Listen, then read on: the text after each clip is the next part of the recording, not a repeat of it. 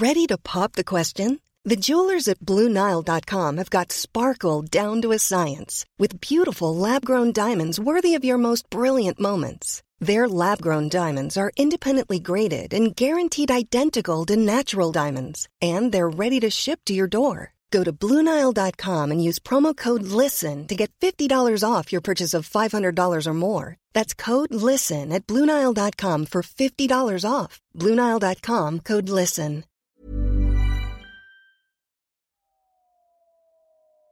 Déclic.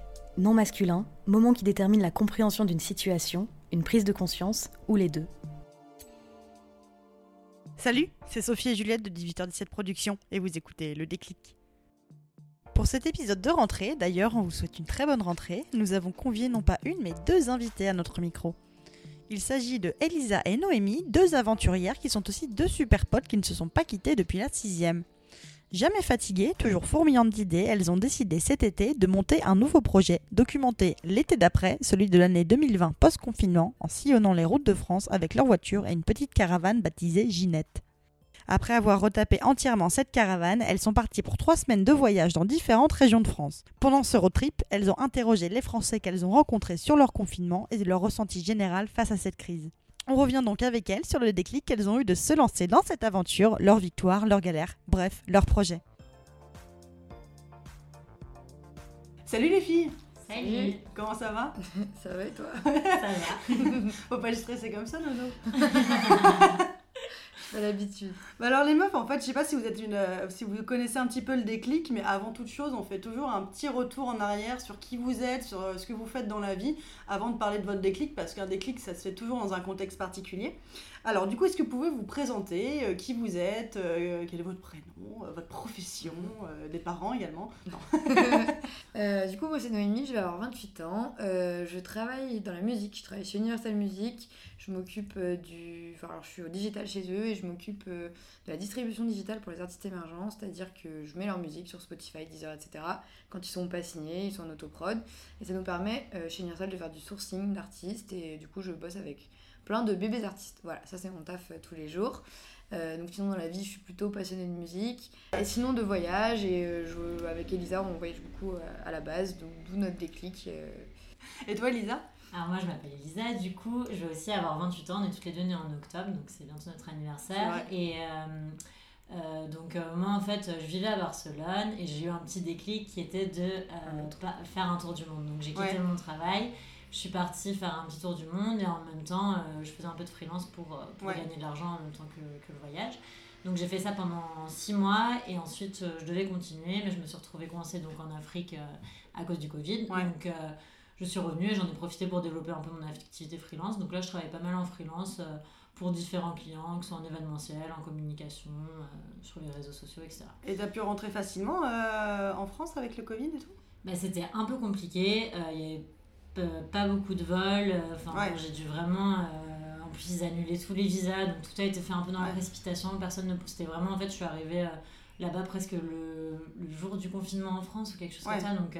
c'était Ouais, un une peu chaotique, personne savait me renseigner dans les ambassades, personne Ouais, bah n'avait ouais. l'information. Euh, donc c'était assez euh, ouais donc c'était tout un truc à gérer de cette frustration de finalement pas faire euh, mon, mon grand voyage mais en même temps se rendre compte que c'était quelque chose qui touchait tout le monde et que enfin, j'avais pas le choix je devais re- rentrer et finalement trouver du positif là-dedans donc euh, avec le développement de mon activité en freelance et aussi bah, avec Noémie justement enfin euh, dès qu'on s'est revus euh, après le confinement, parce que nous on a l'habitude de vraiment se voir tout le temps, donc euh, après le confinement on s'est direct vu, on s'est dit bah attends là on est resté trois mois, deux mois, trois mois enfermés, qu'est-ce qu'on fait maintenant? Et donc c'est là qu'on a commencé un peu à se dire mais faut qu'on voyage cet été, on peut pas aller à l'étranger, qu'est-ce qu'on va faire? Et du Voilà. coup c'est un peu comme ça qu'on a commencé. euh. Bah, c'est trop bien. Et euh, juste pour re- resituer aussi, comment vous êtes rencontrés? Parce que oui, je sais que vous êtes potes depuis un petit bout de temps. Après, j'ai j'ai pas Ah toute la genèse. Euh, bah, Vous on êtes rencontrés quand et comment? on s'est rencontrés euh, en sixième donc euh, moi je me souviens d'être allée chou. à son anniversaire de ses 10 ans Oh non donc quand on va en avoir 28 ça fait 18 ans qu'on se connaît Et on s'est surtout rapproché l'année d'après quand on était en cinquième. euh, On, on s'est retrouvés en classe de latin ensemble. et euh, en fait, on était assez dissipés toutes les deux, mais le latin c'était un truc d'intello et on était toutes les deux dedans, on comprenait pas trop pourquoi. Et du coup, ça nous a rapprochés. On était pas dans la même classe à part en latin. Et c'est à partir de là qu'on a commencé à monter des plans. Je pense qu'on t'en parlera, mais on avait déjà des idées de business, enfin, on faisait n'importe quoi. On était dans la cour de Ouais. récré en cinquième, on se promenait, j'ai des de visions, faire où des on se promenait plans. comme ça en Ouais, train de ouais. se dire on va faire une entreprise de pâtes, Ouais. euh, on va faire euh, des colonies de vacances pour... euh, Parce qu'en gros, on est partis en colo ensemble cette année-là et c'est ce qui nous a vraiment rapprochés. Et, euh, et en fait, on s'est dit, bah dis donc, c'est cool de faire des colos. Ils ont l'air de gagner beaucoup d'argent avec ça. Ça a l'air d'être sympa, facile à faire. Mais dès la cinquième, quoi, la Ouais. businesswoman, quoi. Non, mais après, c'était des idées qu'on avait tout le temps. Enfin, on t'en racontera d'autres, mais on en a eu plein tout au long de notre amitié. Et du coup, ouais, c'est en sixième qu'on s'est rencontrés, donc quand on avait 10 ans, et on a fait notre collège-lycée ensemble. Et puis après, on s'est pas mal suivis. En fait, on n'a pas du tout été euh, ensemble pendant les études, mais euh, on a toutes les deux un petit peu bougé à l'étranger. Et à chaque fois que, euh, que l'une était quelque part, l'autre allait la voir. Moi, je suis allée voir pas mal Elisa à Marseille. Je suis allée la voir à New York, je suis allée la voir à Vienne. Je suis allée la voir en en Argentine, Argentine, à Lyon. Donc voilà, on s'est, on s'est pas perdu de vue et surtout aujourd'hui, on, se ressemble pas mal dans, dans nos aspirations, nos problématiques, et, euh, nos questionnements. Donc du coup, euh, voilà, on, on avance un peu ensemble quoi. Et justement, tu vois, c'était pas dans mon fil conducteur, mais ça tombe bien que t'en parles. Euh, c'était quoi vos idées de business avant, euh, bah, avant de. Enfin, business, ou de projet en Ouais. tout cas, avant, avant de concrétiser celui de Ginette? Est-ce que vous en avez eu d'autres que vous avez concrétisés On a eu plein, mais plus ou moins sérieuses. C'est-à-dire que bah, ça commençait en cinquième avec les. Il y avait les, pâtes. les idées d'écolo, les idées de pâtes, parce qu'en gros, quand on rentrait euh, chez Elisa après le collège, on faisait tout le temps des pâtes. Savoir que les deux choses qui nous lient, c'est quand même le voyage et les pâtes. Euh, on a des Dans la passions chacune de notre côté, mais quand même de manière générale. euh, Non, bah. euh, euh, pas les pâtes, pardon. C'était La cool. nourriture, Ouais, la j'ai la bouffe. Parce que les les pâtes. non, la mais les pâtes, c'est quand on était euh, petite, en vrai, on, on savait faire que ça. Et du coup, on mettait tous les ingrédients du monde et on faisait des pâtes qu'on trouvait trop bonnes. Et c'était avant que ça marche un peu les, les trucs de pâtes euh, à emporter. Et on Ouais, s'était dit. trucs euh, de Ouais, ouais. Mais c'était juste tu peux avant. personnaliser, faire tout Ouais, ce que tu veux. Mezzo comme di type de- pasta et exactement. compagnie. Ouais, exact. Ben, Qui on nous sponsorise d'ailleurs absolument pas. on s'était dit, euh, franchement, ce serait trop bien de faire un resto de pâtes. On, avait- on se on se disait ça. Première idée, resto de pâtes. Après, il y avait cette histoire de colo où là, on s'était dit que c'était cool, qu'on pourrait faire un truc pour faire maigrir les gens. Une sorte de camp d'obèse ou je sais Camp pas quoi. détox. Mais attendez, attendez, vous êtes hyper précurseuse, les gars. Va Mais ouais, qu'on- mais on l'a jamais mis qu'on- en- va falloir qu'on parle d'un C'était en truc. cinquième, on parlait des camps de détox en se disant on va faire courir les gens, les mettre on dans va- des jacuzzi. Ouais, on va faire euh. ça. Et on se disait ça. Parce qu'en fait, on était parti du principe que les colonies ça coûtait super cher et qu'en fait, que ils nous les faisaient faire que euh, courir euh, dans, dans la nature. que des activités gratuites, donc on comprenait, on comprenait pas pourquoi nos parents payaient si cher. Et on se dit, bah, c'est quand même un bête de truc. Tu prends des gens, et en plus de ça, si tu les fais maigrir, ça veut Tu dire que pas tu leur donnes pas à manger, ça te coûte rien. Donc, ça, c'était notre idée en cinquième, t'imagines quand même On s'est dit, on va rien donner à manger, comme ça ils vont maigrir, on va remplir notre truc et on va avoir plein de thunes, tu vois. Voilà. On Euh, rappelle, on rappelle, je fais un petit disclaimer, on rappelle qu'à l'époque on n'était pas aussi aware sur tout ce qui était grossophobie et compagnie. Non, non, non, non. Et surtout que nous-mêmes, on passait notre temps à vouloir maigrir alors qu'on était en cinquième et qu'on avait fait- Ah ouais, on était c'est- en pleine croissance. Ah, les gamines matrixées, euh, C'était déjà, ouais, c'était c'est la déjà pression chaud, sur hein. les meufs, hein. Je c'est toujours je depuis le plus jeune âge. hein. Et j'ai revu des photos et je me suis dit, mais attends, mais on... enfin, à cette colo, je me souviens quand c'était pesé, enfin bref, c'est un délire. euh, Putain, en On n'était même pas formés, incroyable, rien du tout, tu vois. Donc ça, c'était nos deux idées, je m'en rappelle quand on était en ouais, 12-13 ans. Et après, plus tard, quand on était au, au lycée ensemble, que c'était un peu plus sérieux, on avait l'idée de monter un- une marque de lingerie.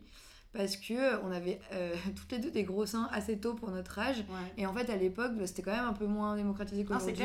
Mm. Et en fait, on avait du mal à trouver des soutiens-gorge jolis pour, Mm. nos, pour nos bonnets. Ouais, on voyait nos ouais. copines qui avaient des jolis petits soutifs Princesse Tam Tam Ouais, et nous, on c'était mort. pouvait pas mettre. princesse des- Tam Tam, pendant un temps, ils, allaient jusqu'au. C Et maximum. de Quoi. ouf. Et beaucoup de Maintenant, marques ils en font un peu plus, mais. euh, beaucoup de marques allaient que jusqu'au C et euh, moi je me rappelle qu'on faisait plutôt déjà du D et qu'en fait dès que tu passais cette catégorie ça faisait vraiment mémère c'était trop moche et tout et on s'est dit bah viens on fait une marque euh, plutôt c'était plutôt pour les grandes tailles ou au moins les tailles atypiques et ça ça nous est resté longtemps parce que c'est un problème que j'ai encore aujourd'hui moi et auquel euh, je réfléchis tu vois et on, on avait même décidé d'appeler notre marque lait de panthère Pour les, pour les poitrines Ouais, je sais plus, ce qu'on est ça c'était quand on était au lycée et j'avais fait des dessins et tout on était déjà euh, après on n'a jamais euh, vraiment mis ces projets c'est plutôt on- en fait on avait On on se projetait beaucoup, on avait plein d'idées. Je pense qu'on a fait d'autres trucs, même plein de fois, des idées de. Ouais, on voulait faire des de concept lieux. stores à chaque fois qu'on visitait un un on voulait absolument faire un concept store et vu qu'elle elle adore la musique, Ouais. on voulait faire quelque chose qui euh, lie un peu. euh, moi j'aime bien la photographie, Ouais. de la photographie, Ouais. de la musique, des fripes De parce qu'on aimait bien les vêtements, de la bouffe, euh, genre des brunchs, des choses comme ça. Donc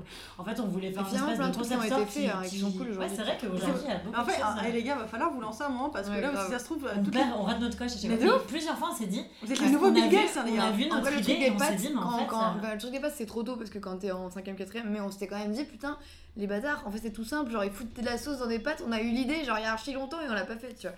Après, est-ce qu'on aurait voulu Ah, vraiment faire des pâtes toute notre vie Il y a je pas mal de choses, c'est vrai, on les a vues, on a dit, mais c'est notre idée. Ou... Grave. Bon, après, j'imagine qu'on n'est pas les seuls à avoir eu cette idée. hein, Ouais, et mais- puis se lancer dans un resto à 13 ans, Ouais, c'est un peu ça. chaud aussi. Ouais, on savait faire des pâtes. En tout cas, voilà, on avait eu pas mal d'idées de business. c'était Et même les idées qu'on on a souvent tendance à partir en couille dans notre tête. Et donc, on avait des idées qu'on qu'on- desquelles on peut parler toute une nuit. Et puis après, parfois, on se réveillait, on se disait. Ouais, en fait, Oui, c'est des ça. discussions comme ça aussi, c'est pas forcément un projet, souvent c'est. Mais c'est vrai que c'est une des seules personnes avec qui j'avais ce genre de fourmillement comme ça, en mode on va faire ça, on va faire ça, on va faire ça. Ouais, ça nous empêchait parfois dormir. En fait, c'est un peu ce qui s'est passé avec euh, Ginette. euh, C'était ça, en fait. Après Ouais. le confinement, on était ensemble et euh, on a commencé à parler. Mais qu'est-ce qu'on peut faire? On peut pas voyager à l'étranger. Bah, si on, on voyageait en France. Du coup, on a commencé à construire un Ouais. truc et on, on pouvait On va plus te en dormir. les Enfin, détails on du coup, parce que racontera, mais- je sais que c'est la suite, mais euh, ouais, donc ça, c'est les idées qu'on a eues. Et après, les projets qu'on a fait vraiment, on a fait plein de trucs ensemble, mais pas vraiment monter des choses. Mais euh, souvent, quand on se dit un truc et qu'on se dit qu'on va le faire, on le fait. Genre, on s'est inscrit à un semi-marathon alors qu'on n'avait jamais couru. Bon, au final, on l'a pas fait, mais on a fait plusieurs fois 10 km parce qu'on a. Même 16 km, C'est on tous a les deux été jusqu'à 16 blessés. km. Bah, semi-marathon, c'est quoi, 21 21, ouais, c'est Ah 21. voilà, On vous étiez, presque. Mais enfin, genre 10 km Après, en compète, je veux dire. Ouais, ouais. Après, on Oui, a après, fait c'était 16 comme ça. Vous avez fait un demi-semi-marathon. Ouais, voilà. Mais bon, C'est beaucoup plus que ce que je n'ai jamais fait, hein, pas pour des meufs qui sont traumatisées du cross au collège et qui étaient Mais tout le temps derrière et sont qui. D'un kilomètre. Donc ça c'était un truc, on a fait un vipassana ensemble aussi, enfin c'est une retraite dans un Ah oui, c'est ashram vrai. en Indonésie où on s'est pas parlé pendant 10 jours, on a médité euh, chacune, on pouvait même pas se regarder. C'était un vœu de silence, euh, de Ouais. pas de contact, c'est ça c'était quand contact, même un, pas- challenge parce que déjà, super, on se parle tout le temps, ouais. être ensemble à côté et pas pouvoir se regarder, pas pouvoir se parler, c'était aussi assez Ah, compliqué. clair. Euh, Ouais, donc ça c'est des trucs qu'on a fait ensemble mais c'est Des voyages dans lesquels ouais. on sort de notre zone Ouais. de confort. On a été Ouais. en Inde, en, en- Ouais. en Indonésie, en Pour Birmanie ensemble. On a fait beaucoup de voyages ensemble. Donc c'est vrai qu'on a tendance à avoir Après des c'est projets ouais, comme ça. c'est vrai c'est plus les euh, voyages qu'on arrive facilement à mettre en place, on se disait vas-y on va là, on fait ça donc on le faisait. Et là pour une fois on a fait un truc qui nécessite, enfin en fait on a pris un peu pareil, en soi on on a parlé comme d'un voyage et puis on s'est dit bon on va faire toutes les étapes et on va vraiment le faire. Mais j'ai l'impression que ça faisait un moment déjà qu'on se disait, enfin qu'on kiffait les vannes, les trucs comme ça, euh, c'était un truc qui nous mettait assez d'accord. Et euh, du coup voilà c'est venu de là. Et ben justement, en fait, on va arriver fa- facilement à votre déclic et c'est surtout le, le pendant et l'après dont on va parler parce qu'on va parler de tout votre voyage et toutes les personnes que vous avez rencontrées et tout. Et du coup, je le rappelle à nos auditeurs, c'est que le- votre déclic, c'est d'avoir acheté une, une caravane que vous avez retapée euh, et vous êtes parti sillonner les routes de France pour faire un docu en fait sur l'été euh, post-confinement. Euh, comment ça vous est venu justement ce projet? Alors Donc bah, la, du coup, la ouais. caravane, mais aussi le docu quoi, enfin Ouais. les deux. Bah alors du coup c'est ce que disait Elisa, en gros on, on s'est retrouvés juste après le confinement, elle est venue passer quelques jours chez moi et d'habitude on part assez loin et en plus de ça on avait des trucs prévus qui sont tombés à l'eau, je devais la rejoindre en Afrique du Sud, on devait faire un festival et tout, tout ça c'était mort. Et puis Elisa devait Ouais. continuer son tour Et du monde. voilà c'est pour ça, en gros je devais la rejoindre et tout et on pouvait pas. Et donc là on se retrouvait bah, en France, en plus moi j'étais en télétravail donc euh, finalement avec plus de temps que d'habitude Mhm. parce que je peux pas prendre tant de vacances que ça. Et donc là, avec une possibilité de bouger, mais pas trop à l'étranger. On s'est dit, l'étranger, ça va être mort. Et donc, on s'est dit, qu'est-ce qu'on pourrait faire en France qui nous fasse voyager un peu à la manière dont on voyage d'habitude et, euh, et en fait, on a eu l'idée d'abord d'un van. On s'est dit, bah vas-y, viens, on part en van et tout, c'est trop marrant. Enfin, avec l'idée classique, genre du van un peu hippie, Volkswagen, Volkswagen, qui, nous, qui nous sponsorise Ouais. aussi, pas du tout. ça serait bien, ça serait bien. ça serait bien. Et, Et du coup, c'est- c'est parti de là. Et en gros, on a commencé à regarder. Et donc là, pareil, on commence à devenir folle, on en parle toute la nuit, on se réveille le On matin. Et regarde là, toutes les annonces ouais. sur le bon coin, on contacte le monde entier. Enfin, L'idée, on se c'est réveille toujours là, avec ouais. euh, 15 mails euh, de tout le monde qui nous répondait. Et sauf qu'en gros, on commence à voir que euh, les vannes, c'est vraiment un vrai budget. Enfin, quand même, on. On- Et puis c'est pas si- euh, au niveau euh, même ça au budget euh, enfin au niveau budget contrôle technique, Ouais, essence, etc. Ah non, ça en fait, consomme de ouf. Il y avait des premiers quoi. trucs que tu voyais sur le bon coin qui étaient un peu. En plus de ça, nous, on voulait une esthétique particulière. Bah, tu vois, on voulait pas le bus des familles ou le. Ah bah évidemment, tu on veux voulait le vraiment, Barbie, voilà, voilà, un truc- jaune un ou jaune un ou pastel. Non, mais à un point, on se baladait à Paris et genre, on en a vu un et Elisa, elle laissait des mots genre Est-ce que votre van est à vendre et tout Parce que ça nous intéresse. Les forces. non, mais grave, de ouf. Vous attendiez le mec avant qu'il rentre dans son van. Monsieur On l'achète Grave. Et en fait, au fur et à mesure, on s'est, en ayant des mecs au téléphone du Bon Coin et tout, on s'est rendu compte que euh, euh, là, il y avait toujours un problème. C'était un peu une galère. En gros, quoi. quand c'était genre en dessous de, de 2-3 000 euros, c'était il y a toujours il un fallait s'y connaître en mécanique pour Bah, même pouvoir pas. réparer. Franchement, c'était des trucs où ils nous disaient euh, Oui, bon, je vous le vends, mais le joint de culasse, c'est complètement mort. euh, Donc pas on sûr qu'il des mots rouler un jour. Euh, bon, ça passe pas le truc de pollution. Peut-être que vous arriverez à démarrer si vous faites ci, ça, ça. On s'est dit, ok, bah en fait, si on fait ça, en vrai, on en a pour 10 000 euros ou, ou alors on part pas tout de suite, quoi. Et surtout, il fallait savoir qu'on avait un mois devant nous et que Ouais, l'idée c'était de le retaper un peu à notre image, Et etc. de partir avec donc, cet euh, été, tu vois. Donc en gros, on a eu l'idée en mai. Enfin, on parlait de ça genre fin mai. Et euh, pour, pour le faire en juillet, août, tu vois. Donc du coup, en gros, on n'avait pas le- les moyens de passer 10 000 ans au garage, je sais pas quoi. Enfin, fallait qu'on ait euh, des, des sous relativement vite, donc que ce soit abordable et qu'on et qu'on puisse le, le réparer nous-mêmes aussi, tu vois. Donc euh, en vrai, on a commencé à, si, on a commencé à foutre nos darons dans l'histoire. En gros, elle écrivait à son père et moi au mien parce que euh, Parce du qu'on coup, comprenait rien ouais. qu'on nous disait. Quand Ah on ouais, de culasse, je disais papa, ça va si euh, le joint de culasse est cassé euh, On s'est dit en termes de mécanique, euh, même en fait, on est parti du principe qu'ils allaient vouloir nous aider, qu'ils allaient trouver ça trop bien parce que voilà, ils allaient trouver ça trop bien, tu vois. Sauf qu'au final, ils se sont foutus de notre gueule tous les deux. Ils ont dit, eh ben, démerdez-vous avec vos merdes et tout. Et euh, je pense que le mien, il a tellement l'habitude qu'on fasse des trucs, euh, qu'on fasse n'importe quand on dit quelque chose, Ouais. on le fait. Donc, euh, Ouais. je Donc pense là, qu'il il préférait ne pas nous laisser Ouais. partir. Il a commencé à nous envoyer des trucs euh, euh, en mode ouais sinon euh, moi je peux vous prêter une voiture pour faire votre road trip et on lui disait bah euh, non en fait le concept c'est de faire ça avec un truc qui, qui se remarque qui est marrant et à un moment il nous a envoyé un truc non mais sinon prenez une caravane et au début on a rigolé après on a fait c'est peut-être pas con tu vois parce qu'en hein. soi en soi une caravane si c'est bien décoré si c'est vintage ça peut être très mignon aussi ça se remarque aussi et en plus euh, on a juste besoin d'une manuelle pour la tirer et il proposait de nous en prêter une Et puis en vrai, pour le coup, enfin, en vrai, moi je trouve que la caravane c'est encore plus. Maintenant on en voit moins, genre des vannes on en voit plein, des camping-cars aussi, bah, tous les retraités qui sillonnent les routes, etc. Mais des petites caravanes que t'accroches à la bagnole, on en voit. Enfin, j'ai l'impression Ouais. qu'on en voit de moins en moins sur les routes. Après, j'ai pas pas le permis, je hein. sillonne pas trop les Non, routes mais t'as pas raison. VRP, mais. euh, T'as raison. Mais cet été, il y avait particulièrement pas mal de caravanes et de camping-cars et tout. Mais en vrai, enfin, finalement, non, il y en a pas tant que ça. Et en plus, sinon, c'est des caravanes genre, euh, tu sais, genre tout équipé. Ouais, c'est en ça. mode, euh, C'est les gros trucs, euh, ouais, limite, les, bus, voilà, limite les bus de tournée des c'est ça. artistes ou les trucs que t'as aux Exactement. États-Unis. Non, c'est euh, juste que tu les vois. gens ils veulent un max de confort et tout, mais par contre le, le délire comme ça, non, tu vois. Donc là on a commencé à se, se fixer sur le côté un peu plus caravane, donc on regardait des annonces et tout. Et ça, donc fin mai, on descend faire un week-end chez, chez- pour l'année d'une copine et tout. Et on était toujours dans la délire, donc personne nous croyait. hein. On était là, caravane, caravane, personne nous écoutait. Oui, vous allez Donc on a décidé de plus trop en parler aux gens, c'est dire on Ouais. fait les choses dans notre coin et on verra quand on l'aura. euh. Ah oui, et, on a, et c'est là-dedans qu'on commençait à se dire, mais qu'est-ce qu'on pourrait faire en plus pour que ce soit un peu cool? Quel, quel intérêt ça a de partir avec une caravane plutôt qu'avec une voiture? Et on se disait, bah, on pourrait, au début, le premier truc, c'est on pourrait aller faire des animations. Parce que euh, euh, moi, j'étais assez touchée par les EHPAD et tout, je parlais pas mal de ça, j'avais envie de faire un truc autour de ça. On s'était dit, bon, on va aller faire danser les EHPAD. Après, on s'est dit, c'est un peu chaud d'aller faire danser les EHPAD, tu vois. Et quand on disait ça, tout le monde Bah, tiquait, c'est- des cours de breakdance, C'est quand même un peu chaud, tu vois. Donc, du coup, on s'est dit, pourquoi se restreindre aux EHPAD? Pourquoi on n'irait pas juste faire des animations dans des endroits? En gros, le concept, c'est redécouvrir la France et un peu de montrer aux gens qu'on pourrait, qu'on pouvait voyager, voir des trucs trop beaux en France, tout en ayant une caravane pour se faire remarquer et faire des animations. Et nous, nous donner un prétexte pour créer un peu du lien, pour Ouais, qu'on voilà. retrouve un peu ces sensations qu'on avait en voyage, tu vois. C'est Parce ça. qu'en France, on tu vas trouvait que les gens. t'as un côté où tu, tu restes un peu euh, chacun soi, dans son ouais. groupe, alors que là, on avait un prétexte pour aller euh, Vers les gens. Et ça, mais ça donne un prétexte aussi aux gens d'aller vers vous. On mettra la, la page Instagram sous la, dans la description du podcast de Ginette, en fait, mais en vrai, la caravane, elle est trop mignonne. Elle est colorée, elle est pastel, et du coup, bah, ça donne envie aux gens d'aller vous voir et d'aller discuter avec vous et tout, quoi. En gros, on vous allez en parler euh, tout ouais. à l'heure, mais On effectivement. veut que la caravane soit remarquable pour qu'on puisse facilement parler aux gens et on se dit, on dit aussi si on ramène une sono, des cara- enfin, on fait un karaoké ou je ne sais quoi, et bah au moins on aura di- directement des contacts comme Elisa disait à la manière de quand on voyage, je sais pas en couchsurfing ou en auberge et tout, ce que tu fais moins dans ton propre pays. Bah, bien sûr. Et l'idée, c'était aussi, surtout Elisa, elle, fait, elle aime bien les photos et tout, c'était de faire des, beaux, des photos de, beaux- de beaux paysages et tout. Donc ça, c'était l'idée de départ. Et, en- et comme forcément, on discute, on discute, on discute, on disait, mais attends, euh, quand même, genre, ça se trouve, on n'est pas les seuls à vouloir partir cet été en France parce que finalement, euh, ça va changer beaucoup de choses pour pas mal de gens, tu vois. Donc on s'est dit, ah, c'est quand même un peu euh, l'été, c'est un été particulier, et c'est un peu, euh, c'est l'été, euh, et donc C'est un peu historique aussi, parce voilà. que c'est la première fois qu'on a des choses d'après, comme ça, c'est ouais. comme En ça gros, c'est est c'est l'été d'après, c'est comme ça que le nom est venu. Et au début, donc c'était plus se dire, on va parler avec les gens de comment ils voyagent maintenant, comment ils voyagent cet été. Et de fil en aiguille, on s'est dit, mais en fait, les gens, ils viennent de vivre un truc de ouf. Peut-être que c'est aussi ça qu'il faut leur demander, parce que tu peux pas trop leur parler cet été sans leur parler de comment ils ont vécu le confinement. Ça a été positif, négatif pour eux. Et c'est comme ça que, que c'est arrivé. Et qu'en gros, on s'est dit, bah. Ça faisait beaucoup de trucs. Au début, on était un peu mélangés, genre ouais, mais est-ce qu'on veut aller, euh, est-ce qu'on veut documenter euh, la beauté de la France? Est-ce qu'on veut documenter vraiment les Français? Est-ce que c'est la France aujourd'hui? Et puis En fait, en discutant par exemple avec ma grand-mère qui nous parlait de la guerre, de comment elle avait vécu le confinement par rapport Ouais. à la guerre et tout, en gros, on s'est dit, bah là, on a les moyens hein, de faire, euh, de se rappeler exactement juste après comment c'était. Ça se trouve, dans 10 ans, les gens ils vont, qui seront en mode, euh, dans les livres d'histoire, le coronavirus, ils ont peut-être besoin d'avoir des témoignages ou des trucs comme ça. Bien sûr. Sachant qu'en plus, euh, si tu veux documenter la France et sa diversité, bah, les gens, ils l'ont forcément pas vécu pareil à Paris, euh, ailleurs, euh, selon les leur villages, situation ouais. professionnelle, selon leur âge, selon où ils étaient confinés, comment ils étaient confinés.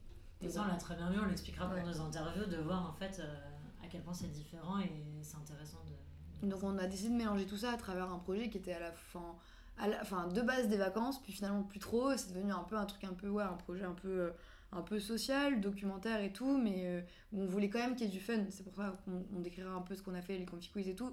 Mais l'idée c'était quand même que ce soit pas trop badant non plus, genre Ouais. euh, on parle du confinement, on pleure et tout. Non non, c'était plus genre euh, ok qu'est-ce qu'on en retient maintenant? Ça a été euh, assez positif finalement. Ouais. était- enfin, on en parlera après, mais c'est vrai que c'était. Bon, on n'a pas eu beaucoup de témoignages vraiment euh, genre. Moi, il y a beaucoup de personnes. Parce qu'après, on n'a pas non plus vu beaucoup de gens qui ont été touchés directement par le virus. Il y a ça aussi. Mm.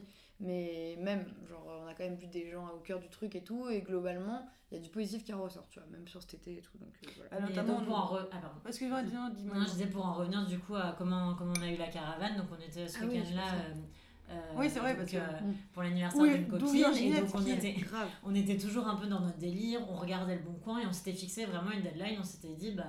euh, début juin, on doit avoir parce euh, que une sinon, caravane, ouais. parce que sinon ça, on ne va pas avoir le temps de la retaper.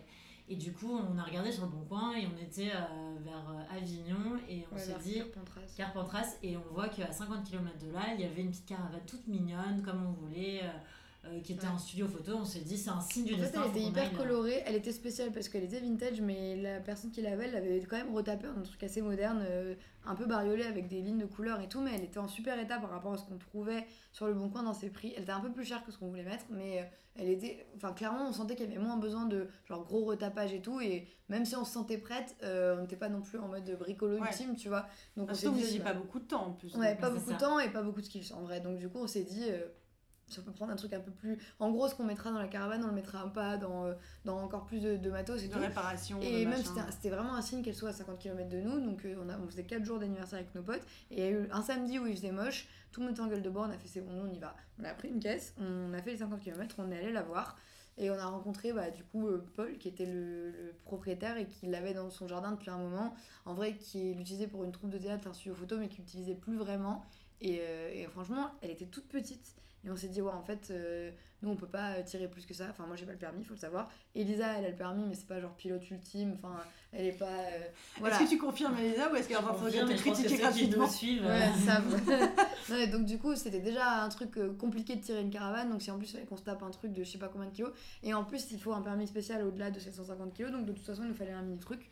Et elle était toute petite, toute mignonne, et donc Elisa l'a un peu Du coup, testé. il m'a laissé la tester. euh, Enfin, on a beaucoup accroché avec euh, ce Paul qui nous a raconté ouais. toute l'histoire et qui Ouais. était très attaché à sa Ouais. caravane. On lui a raconté un peu le projet et c'est vrai que même lui nous a dit bon bah, enfin voilà, vous me tenez au courant, mais euh, en tout cas moi ça me plairait que vous je ayez ma préférerais la vendre à des gens comme vous. Enfin, voilà, d'ailleurs, il a été sympa, du coup, on a pu un peu négocier le prix euh, euh, parce que je pense qu'il a bien accroché avec nous, etc.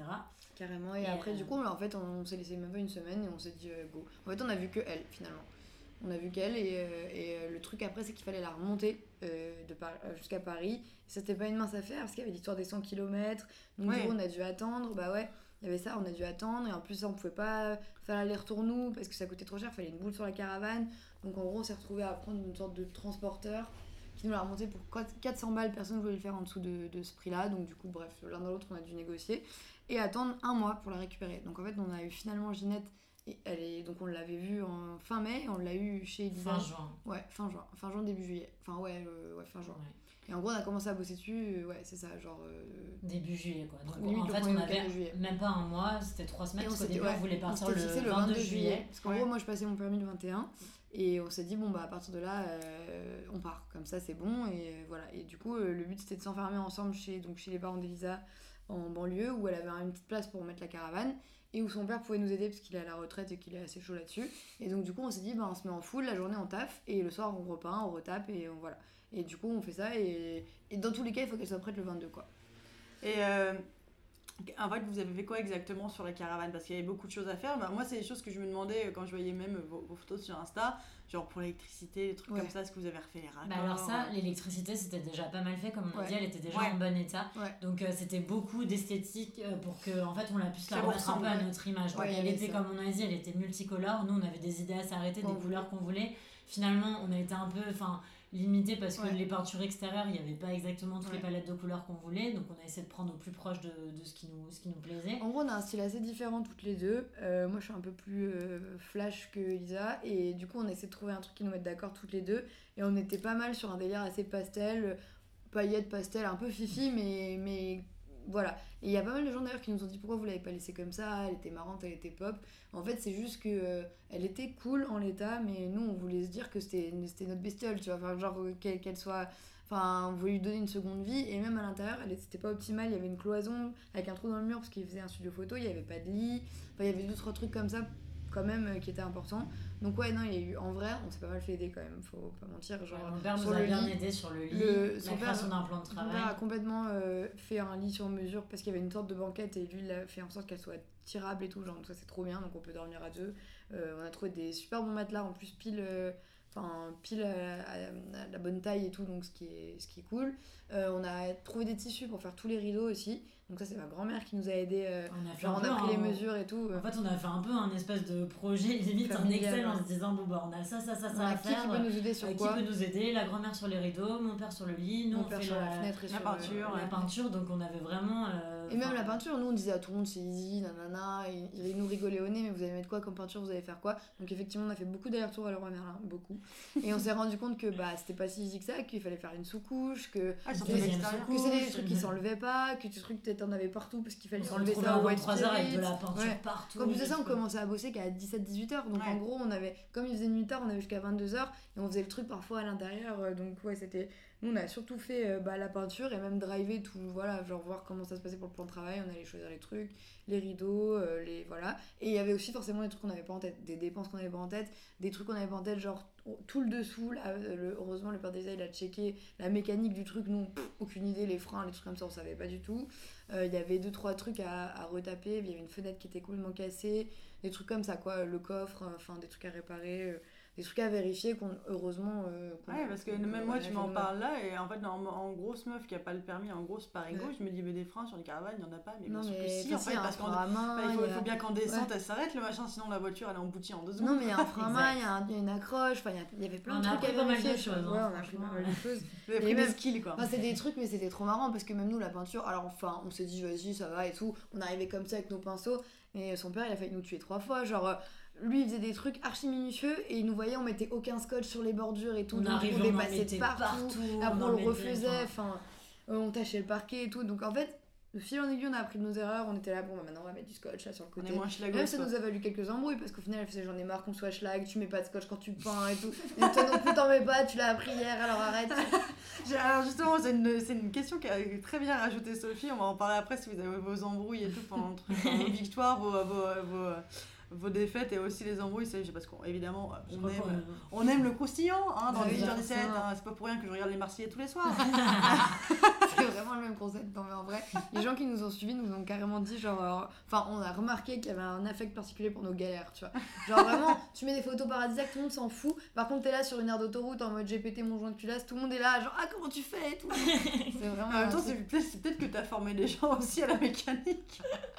Et du coup, alors là, c'est une autre question. Bon, vous, a- vous nous en avez parlé sur votre page d'Instagram, mais pour les auditeurs qui ne connaissent pas votre projet, euh, pourquoi vous l'avez appelée Ginette, cette caravane? Bah, du coup, en fait, c'était euh, la grande tante de, de, de la belle-mère de Noémie. Ouais, en gros c'est ouais c'est ça, c'est la grande tante de, de ma belle-mère. On partait Ouais. toujours en vacances avec elle, en fait, dans camping, parce que nous, depuis, donc on se connaît depuis qu'on a 10 Ouais. ans, donc on partait presque tous les étés ensemble, et on partait beaucoup en camping. Et donc, il y avait euh, cette. euh, Oui, il y avait ma, ma, ma euh, grand-mère et, et donc Tata ouais. Ginette. Enfin, c'était pas, c'était pas sa sœur, en fait, c'est ma grand-mère, la mère de mon père. Ginette. Et nous aussi, on l'appelait Tata Et, et Ginette. donc, en gros, plus ou moins la, la grand-mère du côté de ma belle-mère. Et les deux, elles étaient inséparables. Mamie Annette et Tata Ginette. Elles étaient là, elles faisaient leurs trucs et tout. Et euh, donc, ma grand-mère qui a fait les rideaux en plus. Et, euh, et, et Tata Ginette, c'était un peu la figure, euh, genre c'était une euh, meuf de Perpignan, catalane, avec un caractère bien trempé, qui était veuve depuis un moment, j'ai jamais connu son mari, et euh, qui, qui nous donnait des conseils un peu sur les mecs, sur tout. euh, et je- Sur il faut être indépendante, Ouais. les filles. Et en euh, fait, ouais, elle- euh, Elle roulait avec sa, avec sa Clio, mais jusqu'à super tard, genre jusqu'à 85 ans, tu vois, et, euh, et elle, elle était tout elle le temps. bougeait pas mal, elle avait elle Perpignan à Paris, Paris, ouais, avec sa voiture. Enfin, donc nous, elle nous a pas mal Ouais. inspiré, on rigolait beaucoup avec elle. et en fait, c'est quelqu'un qu'on avait en commun du coup, parce que, enfin, euh, et même on a fait du karting et tout plus tard ensemble. On, on était allé chez elle à Perpignan, on appelait toujours notre truc Dragon Catalan 55, elle nous racontait plein de trucs marrants plein sur, sur Perpignan et tout. Et on était assez proche d'elle, et en fait, elle est décédée en novembre, et, euh, et nous, on cherchait un nom pour, pour la caravane en se disant, oh, on aimerait bien la baptiser d'un truc un peu qui nous lie et qui a un, soit un nom un peu mignon dont on, dont on se sou- se souviendra. Et en fait, c'est venu naturellement Ginette. Et donc, euh, on a fait tout notre truc autour de ça, et, et finalement, bah, on, on l'expliquera plus tard, mais il se trouve qu'en fait, on est parti avec la Clio de Ginette. Donc, euh, l'hommage était complet, quoi. Mm. Et puis même ma belle-mère, elle s'est pas mal impliquée dans le projet, du coup, et même les gens qui... Enfin, il y a eu des, des proches de Tata Ginette à Perpignan et tout, qui ont trouvé ça marrant comme hommage, quoi. Et, et finalement, Ah, on est hyper content d'avoir euh, choisi ce nom-là, parce que ça va hyper bien à, à la quoi. C'est vrai. Et, euh, et quand vous avez construit votre itinéraire, parce que donc il y a eu la- le, le projet de, de retapage de, de la, de Ouais. la- la caravane, et ensuite il fallait bien bah, partir quoi. Du coup, quand vous avez décidé, bah, effectivement, c'est les routes de France, donc euh, pas, Ouais. non plus, euh, pas non plus euh, 50 itinéraires, mais qu'est-ce que vous avez décidé Vous êtes passé par où? Et comment vous avez décidé de cet itinéraire? Bah, Alors- L'idée symboliquement c'était de faire un tour de France. Donc Ouais. euh, déjà on était parti un peu de ça en se disant euh, comment on va faire ça? Et aussi on se disait bah quels sont les enfin si on connaît des personnes Ouais. ou des points d'attache euh, pour, qu'on- pour qu'on puisse passer. Sauf des qu'en endroits fait qu'on le problème de voir aussi. Parce qu'en Ouais. gros, Elisa, elle voulait vraiment faire les gorges du Verdon, parce qu'en fait, il fallait aussi des endroits qu'on puisse prendre en photo, qui soient beaux, qui Ah, soient... bah, tu vois. clair. Et puis en et plus, qu'on alors, n'avait jamais vu ouais. aussi. Moi, je suis en aparté avec mon mec, on est parti aussi en France. Parce que, alors, attendez, on devait partir au Japon. Énorme. Euh, et en fait, on est parti en France. Et c'est vrai que, bon, il y avait un côté où on voulait se rassurer aussi, parce que c'est vrai qu'on avait des beaux voyages de prévu cette année qui sont, euh, qui sont dans le cul, comme disent les gens polis. Euh, et en fait, on s'est dit, mais en vrai, on a un pays qui est une des premières destinations touristiques au monde, et pas uniquement pour Paris. Il y a Non, aussi non, tout le sud de la France, Ah, etc. ça. Et nous, on a découvert bah, le Luberon, on a découvert Bah, les gorges du On Verdon aussi. avec tes photos des trucs de ouf, l'espèce de. Grand Canyon et tout. Mais oui, Et en fait, c'était un peu ça qu'on voulait documenter, tu Mm. vois, oui, comme pas mal de gens l'ont fait cet été au final. C'est qu'on a un beau pays, ouais, quoi. Enfin, c'est on ça. a un beau pays qui est hyper euh, divers et que du coup, il y a. Exactement. En fait, nos objectifs, c'était d'avoir des paysages assez différents, euh, plus ou moins qu'on n'avait jamais vus, si possible, et euh, aussi des, des typologies de personnes différentes qui avaient Mm. vécu dans des villes ou qui avaient eu des activités différentes et tout. Et en plus de ça, on avait plus ou moins des points d'accroche. On se disait, c'est mieux là à si on a des potes par-ci par-là, parce que comment on peut poser la caravane à un moment dans un Oui. jardin, parce qu'à un moment on fait un crochet par là, tu vois. Parce que c'est vrai, en, en plus du retapage de l'itinéraire, il y avait aussi le côté logistique de où dormir. Ouais. Moi, je me souviens, ça. euh, à Nono, on en parlait, euh, parce que spoiler pour les auditeurs, Nono et moi sommes très amis. Euh, on en parlait juste avant que tu partes, mais Ouais. effectivement, tu me disais, bah, par contre, je sais pas comment Ouais. on va faire pour trouver un parking, un camping, un machin. on se rendait compte que finalement tout était complet et Bah tout. Ça, c'est juste avant quand on en parlait tous les deux, ouais. Et parce que, en fait, dans notre tête, on s'était dit, bah, t'as une caravane, tu dors n'importe où. Mais archi pas, en fait, on s'est rendu compte, plus on avançait, qu'il te fallait l'électricité. Bah, Il y a des questions qu'on s'est posées auxquelles on n'avait pas vraiment de réponse, mais genre. Et puis peut-être qu'on- des arrêtés préfectoraux aussi Ouais, qui y a ça que tu qui veux t'empêche de faire du, du camping sauvage. Euh, Il y a pas mal de gens qui nous ont dit aussi attendez les meufs, vous êtes deux petites zouzes, euh, Ouais. caravane elle est breakable en deux secondes. euh, euh, en plus il y a des paillettes partout, faites pas n'importe quoi, Ouais, tu il vois. Faut, il faut être au courant dans le monde dans lequel on vit. Et que hein, visiblement en France c'est pas comme en Australie ou ce genre d'endroit où finalement Eh c'est archi la norme, là c'est pas du tout Ah le bah cas. quand tu vois quand on- Donc, comment, euh, comment les mecs, certains mecs se comportent quand on sort dans la rue, euh, ne Ouais, serait-ce qu'en jupe, euh, tu te dis de petites nanas qui sont sur un parking, machin. moi. Ouais, donc on sait, voilà, il y avait ça. Et, et puis, aussi des questions qu'on a eu un peu marrantes enfin, dans notre tête. ouais, est-ce que, je sais pas, on prend, on prend un frigo Est-ce qu'on prend ci Est-ce qu'on Ouais, sera tout le temps branché? Donc, on a, en fait, on a fait en sorte, comme si on faisait du camping, sauf que finalement, on s'est retrouvé pas mal de fois branché, tu vois, avec l'électricité et tout. Mais donc, bref, on se disait quand même, si on veut éviter de se retrouver que dans des campings euh, municipaux tous les soirs, euh, faudrait qu'on ait des spots. euh, et on voulait aussi faire notre itinéraire en fonction d'Insta. Donc, c'est pour ça qu'on a monté notre compte Insta un petit peu avant de partir, déjà pour que les gens suivent euh, tout, ouais. le, tout, le, tout le retapage et tout. Et aussi pour qu'on ait l'opportunité de, bah, vraiment en mode de couchsurfing, quoi, que les gens nous disent bah, j'ai une place dans mon jardin, venez par Mm. ici, machin. Mais donc l'idée de départ, c'était justement, on avait une pote à Aix qui avait sa maison, et donc on s'était dit faut qu'on aille à Aix. Sauf que Aix, Paris-Aix, c'est un peu long, Ouais. donc il fallait qu'on fasse des étapes. Surtout pour la première fois où toi tu Voilà. bah, de- euh, fois, tu la Surtout qu'on caravane. pouvait pas se relayer, je conduisais Ouais. toute seule, donc Oui, ça parce pouvait que- pas parce que être- voilà, Parce que spoiler, la j'ai loupé mon permis. Après, surtout qu'on s'est vite rendu compte que quand il y a écrit 2 heures sur GPS, nous on met en Ouais. fait 4-5 Quatre heures. Quoi. Donc, Ah, c'est à ce euh, point-là, ça bah, en ralentit fait, c'est- point-là. Ça- ça bah, double, toutes les autoroutes, ça. t'es limité à 90 déjà, donc euh, D'accord. et tu peux pas vraiment tirer au-dessus. Sachant qu'on avait euh, toujours ouais. des galères où Ouais. euh, dès qu'on s'arrête, en fait, ça dure une demi-heure parce que le temps qu'on reparte. Ouais. donc, euh, Ouais, il faut Ah, peut-être puis- la détacher, t'as fait une mauvaise manip. Et vois, puis même toi, le temps que tu sois à l'aise aussi avec Ouais. le fait de manœuvrer, Elisa, parce que en vrai, euh, déjà si t'es pas, si t'es pas quelqu'un, en plus, enfin, t'habitais à Barcelone avant, t'habitais à Paris ça fait avant, bah voilà, t'étais pas, encore une fois, t'es pas VRP, euh, t'es pas en train de les routes de France tout le temps, tu vois, donc euh, c'est. Non mais dur, grave, hein. donc en fait ça c'était ça nos idées de départ, c'était aller à Aix, premier point. On voulait faire un passage par les gorges du Verdon et il fallait qu'on ait des stops entre les deux. Donc on a commencé à regarder un peu des villes, machin, et voilà, ça c'était notre idée. Donc euh, premier première tentative de départ, euh, quelques jours après la date prévue, parce que finalement on n'avait pas tout fini, machin, on roule avec entre... On voulait faire un peu un shooting pour le départ, donc on va vers chez moi, donc à, à 10 minutes en voiture de chez Elisa, et c'est mon père au volant au début qui prend le truc et tout, et en fait, au bout de 10 minutes, on entend des bruits chelous, bling bling et tout. Et à plusieurs. Et ça, ça empire, tu vois. Donc, au bout d'un moment, je sors et je vais, je vais, je, je regarder. Et en fait, l'automobiliste derrière nous, il me dit c'est la roue gauche de la caravane. Parce qu'il n'y a que deux roues sur une caravane. D'accord, Tout le monde ne le sait peut-être Oui. pas. Mais Ah oui, sinon, il y a que deux roues, tu vois. Et euh, donc nous, on avait enfin finalisé notre bestiole, on devait partir le lendemain, on était trop contente et tout. Et euh, il me dit c'est la roue gauche, et là, on commence à regarder, et en fait, euh, en fait il manquait, il y a des boulons dans les roues, voilà. Et en fait, il en manquait deux qui étaient tombés littéralement sur la route, et Oh, le- la route était en train de se détacher total. Donc en fait, c'était à ça de pff, la caravane qui part en couille. Ouais, et puis qui fait un tonneau, et euh, voilà. Et C'était arrivé le lendemain sur l'autoroute, euh, on vous laisse imaginer la catastrophe. quoi. Et donc en fait, on, donc là on se rend compte de ça, euh, et, on, et genre donc on s'arrête au milieu de la route, là à Créteil, en pleine banlieue. Donc on est là avec mon père, on est démunis, et trop de chance, on, a, on était en face de chez un mécano. Donc le mec descend, il avait l'air de gérer la situation et tout, il nous dit machin, je sais pas quoi, il commence à parler avec mon père, donc euh, c'était là, nous on se dit bon qu'est-ce qui se passe? Et en fait il nous explique que bah, c'était les boulons qui étaient mal serrés sur les routes de la caravane, et qu'on avait déjà perdu deux, et qu'il y en avait deux qui étaient tordus, et qu'en fait, euh, bah, d'habitude sur une voiture ça change facilement parce que tout le monde a les boulons, euh, a les boulons adéquats. Et en fait, euh, là, Ginette, en fait, on vous a pas précisé, mais c'est une caravane qui date de 1977. Donc euh, c'est un modèle, on n'avait même pas le nom du modèle, elle est hyper ancienne et tout. Et pour trouver des boulons comme ça, euh, il nous dit bah moi j'ai pas ça en stock, mais euh, peut-être que, ouais. que vous pouvez trouver je sais pas quoi. Donc on arrive à la remonter jusqu'à chez Elisa en se disant bon le, le départ sera peut-être pas pour demain. Le lendemain matin, dimanche première heure chez Noroto et tout, on fait tout le magasin, on a fait tous les magasins possibles de l'ambiance Noroto et il y avait jamais les bons boulons. Donc là on se dit bon bah là c'est mort. Donc on les a commandés, en fait c'était euh, 48-72 heures pour les recevoir. Donc déjà ça, ça nous a reculé notre départ. Mais sachant qu'en plus, euh, effectivement, le, le, le Manos qui était propriétaire avant, Ouais. bah, il les faisait pas Il rouler. la avez pas roulé. Donc faisait pas effectivement, il pouvait pas, Il il pouvait pas savoir, bah, c'est normal, tu Non, vois. mais tu sais que nous, on avait plein de remarques, genre des gens qui nous ont dit Ouais, alors vous avez refait toute la peinture et vous avez mis des paillettes, mais vous avez pas vérifié les roues, quoi. Et c'est qui, Et- c'est qui ça? Attends, ils, ils font la moitié de ce des que vous faites ou haters. pas Ils font la moitié de ce que vous faites ou pas Mais c'est vrai que c'est assez paradoxal, tu vas te se dire Ouais, euh, mais ça va. bah, c'est pas un réflexe, moi pour moi ça roule, Mais ça et roule. encore quoi. une fois, et puis on n'est pas des mécanos. Quoi. Ouais. Et donc, bah Et non. Du coup, gros faux départ, on était un peu euh, dépités, on se dit bon bah qu'est-ce qu'on on va faire ouais, et puis on a perdu trois jours, on va attendre que les boulons arrivent, machin, je sais pas quoi. Mais On Donc se voilà. dit ça va aller. Du coup, finalement, les boulons arrivent euh, au bout de 2-3 jours. Ouais. Et là, on Donc là, on est se trop dit, contente, ouais, on dit là est. c'est bon, on est remonté à bloc, c'est le bon, euh, on part.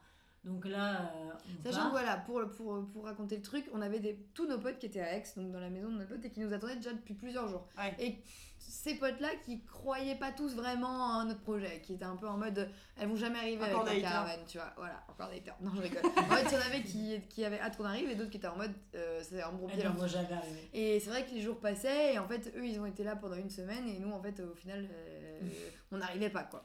Et donc on part, euh, trop content. Donc là, on met la musique, on est sur la route. Moi finalement, je, Enfin. je suis à l'aise pour la conduire. Tout va bien, on est à fond, on est trop content. On check d'autoroute, un on commence premier- à faire nos premières stories en mode alors ça y est, C'est là, là, génial, on est on part, on commence à, enfin, à checker le premier camping où on va s'arrêter, on se dit on va passer la nuit au lac d'Orient, ça Ouais. sonnait super bien. Alors on se dit, quel est le, le- Pour pas être trop ambitieuse, vu qu'on est déjà parti bien plus tard que prévu, on fait un arrêt bon, pas ouais, trop ouais. loin et on se rend compte qu'il y a un lac qui existe à côté de Troyes. Ouais, Méconnu au max, sous-côté au max, qui s'appelle le lac d'Orient. Et on était à 15 minutes de là, du coup, quand du on a coup, eu on roule, on roule, et là, gros voyant rouge, de, je ne sais même pas ce que Ouais. c'est. Du coup, je dis Ouais. à Noémie, Euh, demande à ton père, c'est Ouais, quoi ce voyant gros, c'est la rouge voiture d'une sorte de vieille bagnole de mon père qu'il avait déjà bien checké pour qu'on parte et euh, qui, qui avait souvent des voyants quand même qui s'allumaient. Donc Ouais, on- en fait, il y avait plein de voyants. De temps en temps, ouais. il y avait des voyants orange. des- Orange, machin, Je me je dis, bah après là je dis, Noémie quand même c'est un voyant rouge, je pense que c'est pas pareil qu'un voyant orange, demande à ton père. Donc elle demande direct, il nous dit arrêtez-vous tout de suite. Donc du coup, on, se dépêche, hop, on sort directement sur, euh, sur la, La première, première heure, sortie, on s'arrête, on est en plein milieu d'un énorme parking. On commence à voir Je que ça chauffe vénère, tu Ouais, vois. Genre, on voit limite, le- on voit de la fumée et tout, on était en mode oh là, Oh là là là. là. Et donc du coup, je cours, je vais chercher un mec, on était sur un parking sortait Leclerc. de Leclerc. Je lui dis viens, viens, viens nous aider, euh, viens regarder et tout. Donc il arrive, il regarde sous le Attends, pour te capot. dire, nous on n'arrivait même pas à ouvrir le capot. hein. On n'arrivait pas à l'ouvrir. Après, j'avais mon père en visio qui disait Tu bloques le truc là avec le loquet jaune, je ne sais pas de quoi il parle. tu regardes le liquide de refroidissement, je on sais pas de quoi visio il avec son parle. père, on disait mais on comprenais rien. Je lui disais ouais ça fume, j'ose pas toucher, nanana et tout. Donc euh, il nous dit allez chercher un mec et tout c'est bon, genre en bon euh, papa macho tu vois, forcément. Donc, Bah, on- cela dit, après, il avait pas tout à fait tort. Cela dit, Ah, et, et encore une fois, je dis ça sans absolument aucun jugement, puisque moi, je n'ai même jamais passé le code. Bah, T'imagines que moi je venais de rater mon permis, que je savais pas comment on ouvrait le capot du truc, on n'avait même pas demandé. Tiens, en fait, ça peut peut-être servir d'ouvrir le capot de la caisse, tu vois. Non, non. Et genre, on a mis une demi-heure à savoir comment l'accrocher pour qu'il reste ouvert, tu vois. Donc, il y en avait une qui le tenait, l'autre avec l'appareil photo, enfin bref. donc on rencontre ce très gentil Khalid qui nous Ouais. aide, euh, qui, euh, qui ouvre le capot, qui nous met du liquide de refroidissement et qui nous dit Oui, il a Petit, pris vous notre pouvez pas cœur, vraiment, repartir euh, ce soir et une surtout fuite. vous ne pouvez pas dormir sur ce parking block dans la caravane, c'est c'est très craignos. Donc du coup, on voit en face un, espèce de euh, surtout, ce qui était trop con, c'est qu'on F1, était à 15 minutes de destination finale. On lui disait, t'es sûr, on peut pas rouler 15 minutes et tout, machin Non, non, voilà, vous, vous Ouais, c'est démarrez pour pas. péter vois. complètement le truc. C'est euh, ça. Le truc, il avait bien chauffé. Ouais, et donc, donc ouais. on se retrouve euh, en face, il y avait un petit hôtel, euh, Un vois, BNB d'autoroute, là, tu d'autoroute. On se dit, bon, bah, l'échec quand même la de finir voilà. dans un hôtel. La, la chance entre guillemets qu'on avait dans notre malheur, c'est qu'on a vu qu'en fait, à- en face littéralement l'hôtel, il y avait un Noroto. Et donc on se dit, bah voilà, plutôt que. Enfin, ça se trouve, c'est rien, euh, c'est peut-être un petit truc rapide à, à- à gérer. Donc demain, on, on va au Noroto à la première heure et ça se trouve, on pourra repartir. Tu vois. Et donc en fait, on dort sur. Bah, au- Mais on remarque qu'à chaque fois, vous avez quand même euh, toujours un truc de Ouais. proximité à chaque fois. on À a chaque fois, dans chance notre malheur, on a toujours eu de la chance. Ouais. Franchement, pendant tout En fait, on le a eu mois plein, les pires galères de bolos, mais par contre, à chaque fois, on a été aidés. Mais genre vrai. avec Ginette à 50 km. Ouais. on Ensuite, en face du mécano euh, quand Ouais. vous faites un Ouais. test, et ensuite là en face du Noroto Ah, et du Formule 1 Ouais. parce que vous auriez Ouais, pu être ouais. sur une aire d'autoroute. Tu sais, les aires d'autoroute. nulle part. euh, Tu sais, les aires d'autoroute où il y a juste euh, une table, tu vois, les- Non. des chiottes à la turque. Non, non, là, tu vois, ça allait en vrai. Là, c'était un truc où, en gros, on est, enfin, il y avait un parking sécurisé, on pouvait Ginette, on a dormi dans l'hôtel au final. Donc là, on était là, on avait Ginette à nos pieds avec tout notre pathos tout, tout prêt et tout, et on dormait pas dedans, tu vois. Donc bref, et le lendemain matin, on va à Noroto, on leur fait les yeux doux, on les supplie pour qu'ils nous prennent en, avance en mode voilà, machin, et ils nous font le check. Donc entre temps, on rencontre Bernard qui était là euh, sur sa petite chaise de camping. Donc c'est notre première inconnue qu'on a conficuisé qui était en train d'attendre sa voiture et donc on lui raconte nos aventures et il dit ah moi j'ai un camping-car je sais pas quoi et donc on a utilisé nos 3 heures perdues pour, euh, pour faire son interview Alors justement, on va en parler. Je, je- on, va, on va continuer votre périple après, mais juste parler du format. parti. Ouais, mais en même temps, c'est non, mais moi je laisse faire parce que justement, je préfère les choses, on préfère les choses hyper naturelles avec Sophie, donc il y a pas de souci. Mais c'est juste pour euh, que les, les auditeurs comprennent les les conficu, les, Ouais. un, deux, trois. les confi quiz. Qu'est-ce que c'est? C'est votre format d'in- de docu, mais Ouais. est-ce que vous avez eu un autre format aussi? Ouais, alors en gros, ce qu'on n'a pas expliqué, c'est que euh, enfin, ce projet, on l'a quand même euh, mûri finalement pour que ça devienne un gros truc. Et on a donc euh, le mois avant qu'on retape la caravane, on a, enfin le mois, enfin en début juillet, on a lancé un Kiss Kiss Bank Bank. Euh, en gros pour euh, financer une partie du projet parce qu'on s'est rendu compte que finalement ça devenait un gros truc et qu'on allait on voulait faire un vrai documentaire en gros on voulait lui donner une, une, une forme assez ambitieuse donc Ouais. euh, on s'est dit enfin moi j'ai bossé chez Kiss Kiss Bank Bank et je sais que le crowdfunding au-delà de récolter des fonds c'est aussi pour mettre les gens dans l'aventure avec toi tu vois Ouais. et en gros, de leur, enfin, tu fais des contreparties, tu leur donnes un peu de ton projet. C'est pour ça qu'on documente autant sur Insta Ouais. aussi. C'est genre, enfin, en fait, on, on venait de terminer notre Kiss Kiss et on, pas encore là à ce moment-là. Et du coup, on avait quand même des gens derrière nous, tu vois. Donc c'était ce qui nous foutait encore plus la pression. On se disait, bah, c'est pas genre juste nos vacances qui sont mortes. Ouais. Si le truc qui s'arrête maintenant, c'est genre tout ce qu'on a, enfin, tout ce qu'on a envie de montrer avec ce documentaire, tout ce qu'on a envie de faire Ouais, T'as derrière. peur de décevoir les Ouais, gens. voilà. euh, et c'est- même en fait, même si ça arrive, je bien. pense que les gens auraient compris, tu ça vois. doit arriver, tu vois, mais en soi, t'es là, ça fait un mois que tu retapes un truc, que tu montes un concept de vidéo, et, et c'est et c'est aussi grâce à ce Kiss Kiss qu'on a bien formulé nos idées en fait, et qu'on s'est dit, bah, on aimerait faire un documentaire qui retrace cette épopée à la fois euh, sur les endroits de France et sur euh, les témoignages de confinement, mais en même temps, on voudrait euh, faire des petits formats un peu plus cool qu'on puisse euh, mettre tout au long du voyage. Genre, en- à la base, le concept, c'est surtout un, portrait par jour et une interview par jour. Donc, on s'est dit, en 30 jours, on arrivera à rencontrer à chaque fois une personne et on racontera son histoire de manière euh, rapide, quoi. Un truc Mm. pas chiant qui fasse une ou deux minutes. Et euh, donc, c'était ça. En gros, on a le concept du docu qui est là, le, truc de fin qu'on va livrer à la fin de tout le projet Ginette, euh, où là, on, fera peut-être des trucs un peu plus deep, tu vois, genre sur comment les gens ont vécu. Et les petits quiz, c'était bah, on rencontre des gens, on leur pose quelques questions marrantes sur leur confinement. On fait en sorte que ça, ce soit, ça nous accompagne tout au long de l'aventure, quoi. Et donc, c'est ce qu'on avait commencé à faire.